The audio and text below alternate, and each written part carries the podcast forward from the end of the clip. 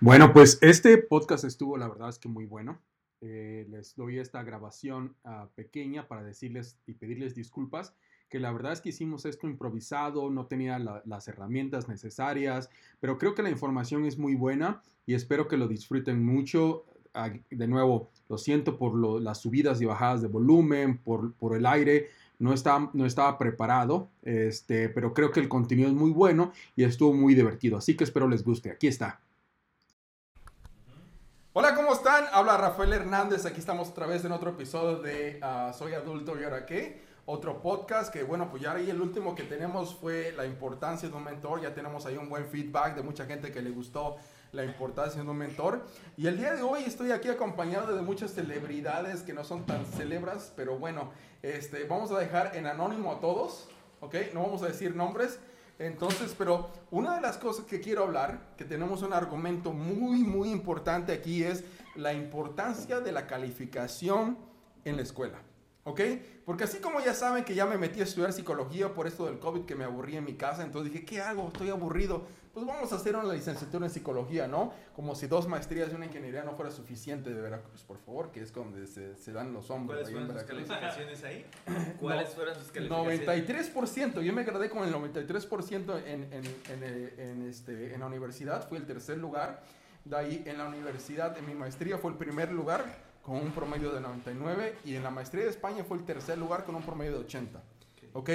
Entonces vamos a ver la, si la pregunta es, alumnos que sacan buenas calificaciones, ¿significa que son necesariamente profesionales buenos?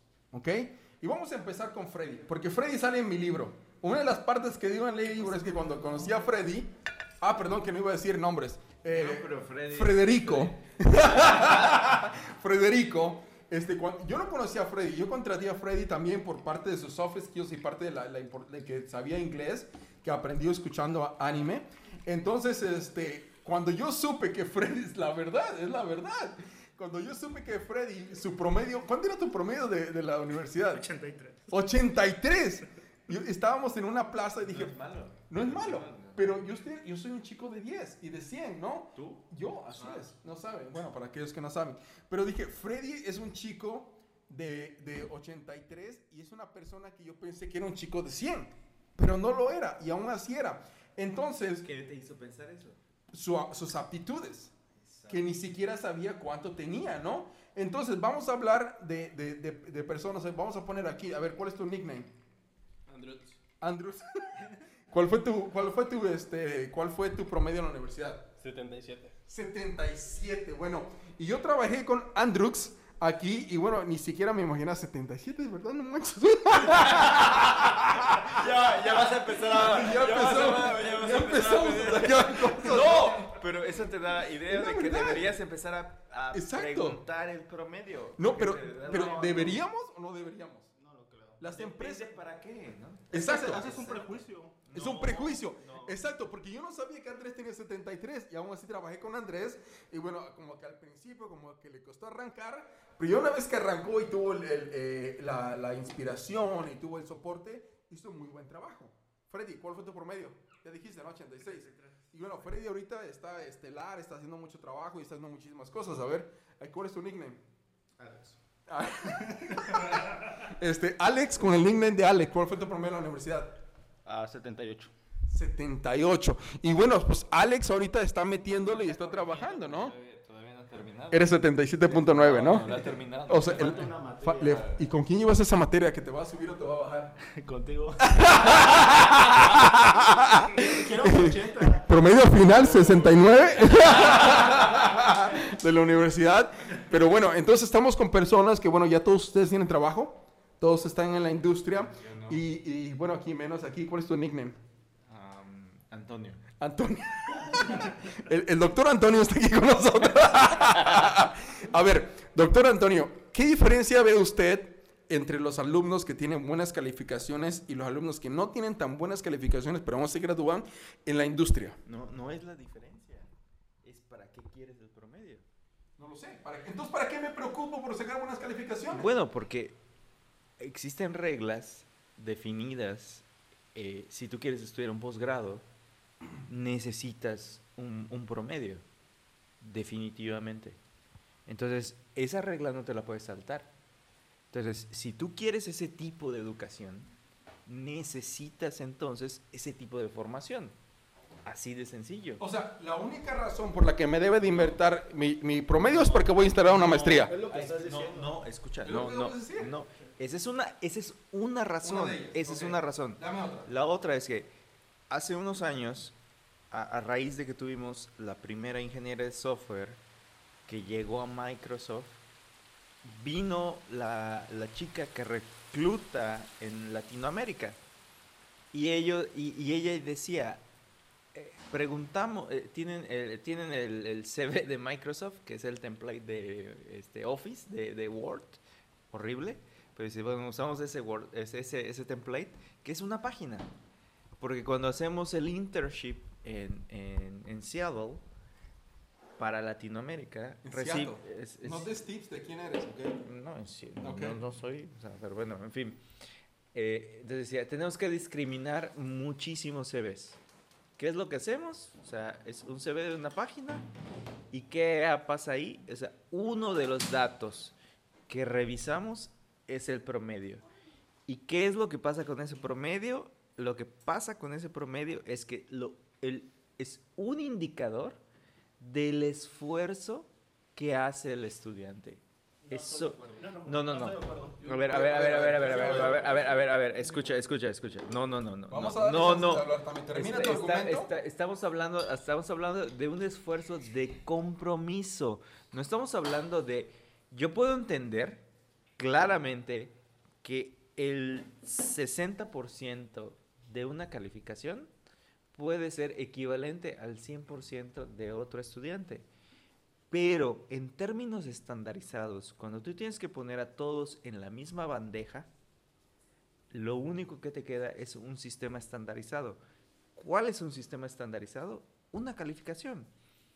Efectivamente, y por eso, y por eso dije uno, uno, no es el único, uno de los parámetros que usan para discriminar miles de CVs que revisan para recibir este, aplicaciones para el internship de Microsoft es el CV, pero no es el único, obviamente no es el único, pero ese es un indicador que lo usa Microsoft, que posiblemente ninguna otra compañía lo puede utilizar, porque no le interesa, porque no le interesa si sacaste 60 o no en base de datos. En realidad, la mayoría de las compañías jamás revisa tus, tu- tus calificaciones que eso es subjetivo, ¿no? O sea, yo tengo una opinión muy particular con eso, pero bueno, efectivamente, ¿no? Pero cuando estás en comparación, en escalas muy grandes, eso es un rasgo distintivo. No significa que es el único. Es algo así como el amor a primera vista, ¿no? O sea, a ver, tiene X o Y característica, bueno, es exactamente. A ver, pero cuando tienes que revisar, e- y ella lo decía, no, no son mis palabras. ¿Quién es ella? La, la, la reclutadora de Microsoft que nos visitó en esa época, ¿no? O sea, cuando tienes que revisar miles de CVs al mismo tiempo para discriminar, ese es un indicador. Y es así de sencillo. Ese es un elemento de que simplemente es un elemento que te puede ayudar hacia arriba o hacia abajo. Así de sencillo. Pero no es, un, Microsoft. no, no, no es un elemento, no es un elemento decisivo, ¿ok? Vamos a hablar de todas aquellas personas que no se fueron a Microsoft. Entonces vamos a empezar aquí con Alex y vamos a hablar la opinión. Señor doctor, este, Susano, ¿cómo era? Susana Este, Distancia. Susana Susana Distancia. Distancia. Susana Distancia acaba de hablar y dio su opinión como doctor, como persona muy importante de la escuela. A ver, Alex dice que no, no está totalmente de acuerdo. Alex, háblanos de la, de la- cuándo en tu carrera y, cuando te pidieron, cuando te dieron trabajo, te han pedido cuál es tu promedio. Te han dicho cuánto sacaste en la escuela. Platícanos, ¿y es realmente importante o no? Ah, nunca me pidieron mi, promedio realmente cuando empecé a trabajar en ninguna de las empresas en las que he estado. Sí considero que las calificaciones son importantes, pero no de- depende de la materia. Hay materias que son de paso y hay materias realmente importantes como estructura de datos, en donde sí tienes que echarle las ganas, porque estructura de datos es una, es una, es una materia que la vas a estar, Ese- ese us- Oscar utilizar. Saludos a Oscar. No, no, pero te puedes interrumpir ahí. Pero a ver. en Eh, es lo que yo hice. estabas en estructuras de datos, Sí. ¿entendías la importancia de estructura de datos? Claro que sí. Yo, sab- yo sabía, yo sabía que si era mal en estructura de datos, no iba a ser un muy buen ingeniero de software al salir. ¿Y sabes lo que hice? Yo saqué 100 en esa materia. Me esforcé muchísimo porque, porque yo sabía, yo, yo estaba haciendo una, realmente una inversión a mi futuro. Pero eso es muy afortunado. No, yo, yo, yo No, considero no, que todas las no, personas escucha, deben de, escucha, de- Eso es muy afortunado en el sentido de que tú tienes una claridad de que puedes eh, magnificar la importancia y ese conocimiento en tu formación profesional, Claro, estando en cuarto semestre. sí. Dime cuántas personas en cuarto semestre pueden identificar cuál es el conocimiento que puede ser clave o cuál es el conocimiento, independientemente de la calificación. Es sentido común. Independientemente de la calificación, ¿no? O sea, porque tú puedes sacar Pero- pero el mínimo aprobatorio, pero haber hecho un esfuerzo muy, muy grande, ¿no? Por eso, o sea, la calificación siempre va a ser relativa con respecto a la persona. Pero entonces, ahí, ¿cuál es el rol de la universidad? Si al cuarto semestre un alumno no es capaz. Espérame, va- vamos, a, vamos a preguntarle a Alex. ¿Tú crees que si hubiera... ¿Cuánto, cuánto cuál es el promedio, Alex? De 78. 78. ¿Cuál es el mínimo para pasar? 60. O sea, estuviste 18 puntos de, de no pasar. ¿Tú crees que hubieras ganado más dinero si tu promedio hubiera sido 95? Vamos a hablar aquí con el físico. El físico que ni siquiera se había graduado. Ese físico que ah, ya hemos platicado en otros podcasts de que, que, que si encuentras la carrera. O sea, como mexicanos estamos jodidos en el aspecto de que a los 17 años tienes que escoger qué hacer. Y aquí Freddy escogió ser físico. Bueno, pero no es solo México. No es solo México. Pero es lo único que nos importa en este momento. Somos egoístas. Es lo, es- es- es lo que nos importa, ¿no? Pero, pero comparado con otros países donde tienes materias de, de tronco común que después de, varias- después de 18 años empiezas a escoger, ¿no? Pero Freddy, como físico, ¿qué tanta física haces ahorita, Freddy? Platícanos. Ni, ni siquiera sabe correr. así que-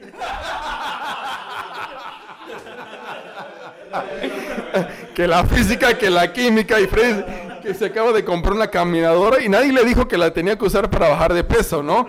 Pero a ver, Freddy, ¿tú crees que tendrías un mejor salario si hubieras tenido un mejor promedio? No, para nada. Para nada. Ok.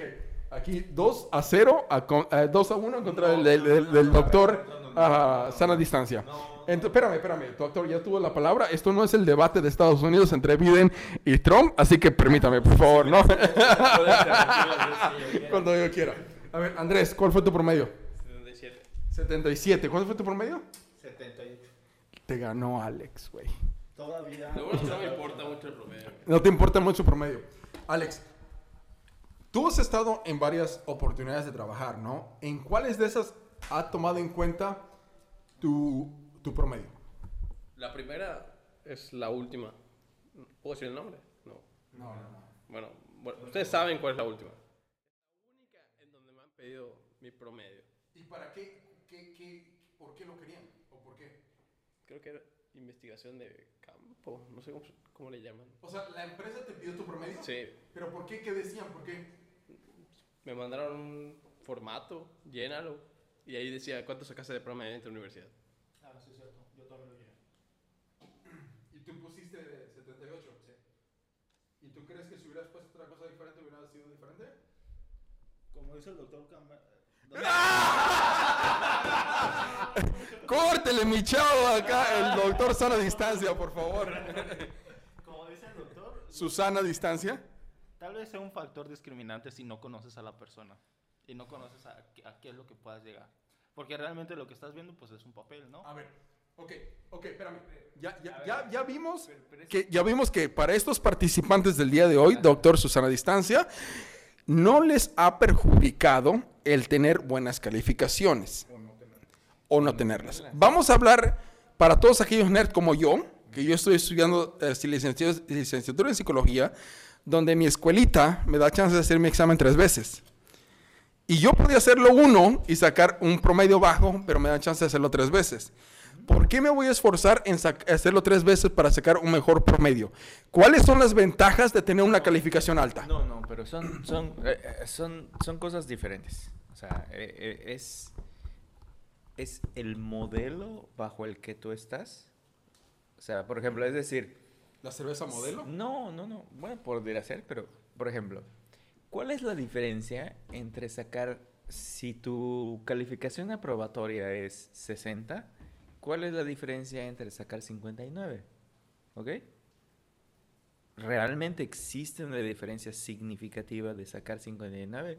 O ahora en el nuevo modelo de nuestra universidad, de que tienes que sacar 70, ¿cuál es la diferencia de sacar 69, cin- 65? O sea, Tú dime. Exactamente, no lo sabemos, no lo sabemos porque esa es una cuestión meramente administrativa, ¿ok? Y entonces cuando tú me dices que tu modelo te permite un examen tres veces, donde dices, bueno, ah, ok, en la primera, por las razones que tú quieras, ¿no? O sea, yo creo que depende, depende del modelo de entender, a ver, ¿por qué tu modelo te permite presentar tres veces? Y es exactamente, yo te puedo dar las razones por las cuales el modelo de la universidad en la que estoy te dice, a ver, ahora ya no tenemos exámenes extraordinarios, ¿no? Porque ahora la idea es que si tú terminabas una asignatura y ya no aprobabas, tenías que demostrar de nuevo que sabías toda la asignatura, que eso se llama examen extraordinario. Ahora en el nuevo modelo, este, dices, bueno, es un acompañamiento. ¿Qué significa eso? Que tienes que completar lo que te hizo falta. Que me parece mucho más razonable, ¿no? Porque si ya demostraste durante el curso que supiste buena parte de, pero no todo, entonces ahora solo te hace falta completar lo que te hace falta, que es muy razonable, ¿ok? Y es en el sentido administrativo, académico, pedagógico, mucho más razonable. Que es- ocurre así en la práctica, bueno, eso es muy diferente, ¿no?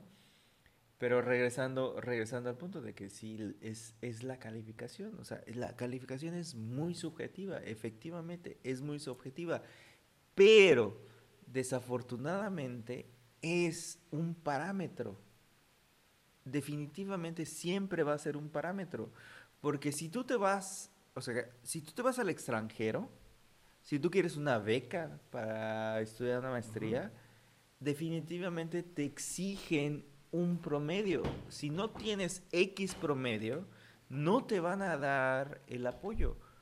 Porque es el parámetro que te exigen. Y son las reglas bajo las cuales tenemos que normarnos, ¿no? Pero, O sea, a ver, pero eso no implica que tú no tengas el conocimiento, ¿ok? Pero son las reglas, ¿ok? Es como tener la licencia de manejo, ¿no? O sea, la pregunta era, entonces, ¿cómo se aplica no, o sea, son, son, son, son cosas diferentes, ¿no? O sea, tú puedes tener toda la experiencia de campo, ¿ok? Pero no necesariamente reflejarla en tu No, calificación. y aquí viene algo curioso, porque si yo tengo toda la experiencia de campo, significa que para una empresa le puedo hacer mucho dinero. Entonces, para una empresa en el trabajo fuera de la investigación, yo les valgo más que alguien con un proyecto excelente. La- la- y la- no tiene que ser sobre la investigación. O sea, tiene que ser, o sea, puede ser en la investigación o en el campo práctico, o sea, como ustedes, ¿no? O sea, o sea, su calificación no representa en ningún momento la capacidad técnica que ustedes pueden tener. ¿Por qué? Porque desafortunadamente a lo mejor cuando ustedes tomaron X o Y asignatura, era un profesor que tenía un- una concepción muy técnica, eh, o m- perdón, muy teórica, que no representaba lo del mundo real. ¿Ok? Para nada. Pero eso es lo que marcaba efectivamente lo que decía el programa de estudios. Y lo que decía el programa de estudios es que si tú no sabías X o Y, Z conocimientos, no tienes entonces la capacidad para esa asignatura. que no representa que no tengas la habilidad, que son cosas completamente diferentes. Ok, doctor Susana Distancia, le hemos escuchado. Y entonces, en el caso de la ingeniería, está bien si aquí el señor Alex sacó 78, quizás aprendió mucho de base de datos, pero no aprendió de quizás programación orientada a objetos. Entonces él va a ser muy bueno en base de datos y quizás no es tan bueno en programación orientada a objetos, pero es muy bueno en base de datos. Entonces se puede desempeñar muy bien en su carrera. Pongamos un ejemplo de un piloto. No, un piloto. Un No, piloto. No, no, pero, pero, pero quiero hacer un punto. A ver, doctor Susana no Distancia. A ver. El área de, de- de computación es muy peculiar. ¿Ok? Porque te exige más experiencia práctica que tú puedes adquirir por tu cuenta, ¿no? Que no es necesariamente la que ocurre en otras áreas. Por ejemplo, como en el área de humanidades. Un piloto. No, humanidades. piloto. Voy a irme del otro lado, humanidades, ¿no? O sea, tecnología contra humanidades, ¿ok? O sea, tú, un, un médico, a un médico no le puedes exigir que tenga, a un médico no le puedes exigir que tenga una práctica Exacto. sin antes conocer la teoría. Pero a ver, un médico, si ustedes tienen, si, si a un médico, cuando van a un consultorio, en el consultorio se desplegaran sus calificaciones y dijeran, este doctor tiene 98%, se graduó con 98 y este doctor se graduó con 65, ¿con cuál irían? No, no, pero si tú vas a un consultorio de un médico, vas a ver todas sus certificaciones. Yo diría que la gente me diga. Ok, Porque tiene eh, pero a ver, con un piloto, ¿se subiría en un avión de un piloto que pasó con 65? Nunca vas a saberlo. O nunca lo vas a saber. nunca lo vas a exacto, saber. Exacto. a saber. Bueno, La experiencia. claro. Bueno, entonces vamos a cerrar, chicos. Buenísima plática, me encantó. Tuvimos aquí un improv de todo esto. vamos a sumarizar, ¿ok? Yo soy un nerd y me encanta tener 10, ¿ok? Que yo tenga 10 no significa que me garantiza que voy a tener las mejores oportunidades de trabajo. No me garantiza que voy a ser el mejor profesional. Que yo no sea un alumno de 10 tampoco quiere decir que me venga que hacer menos, que vaya a ganar menos. Entonces, hay circunstancias diferentes enfocadas quizás soft skill, a las circunstancias del trabajo, quizás a las circunstancias del trabajo, que me van a decir si mi calificación tiene algo que ver o no. También como dijo el señor, aquí el doctor de Susana Distancia, dijo que quizás si estamos buscando tener una maestría, entonces tenemos que sacar mejores calificaciones, ¿no? Si queremos ir a una empresa como Microsoft, quizás tenemos que tener buenas calificaciones. Entonces, es circunstancial. Entonces ahí se los dejo para ustedes. eh, ¿cómo se llama? Escuchas, nunca he sabido cómo decirle, ¿no? Radio escuchas, tele escuchas, no me importa, ¿no? Ahí les aconsejo que ustedes lo piensen, ¿no? ¿Qué quieren hacer con su vida?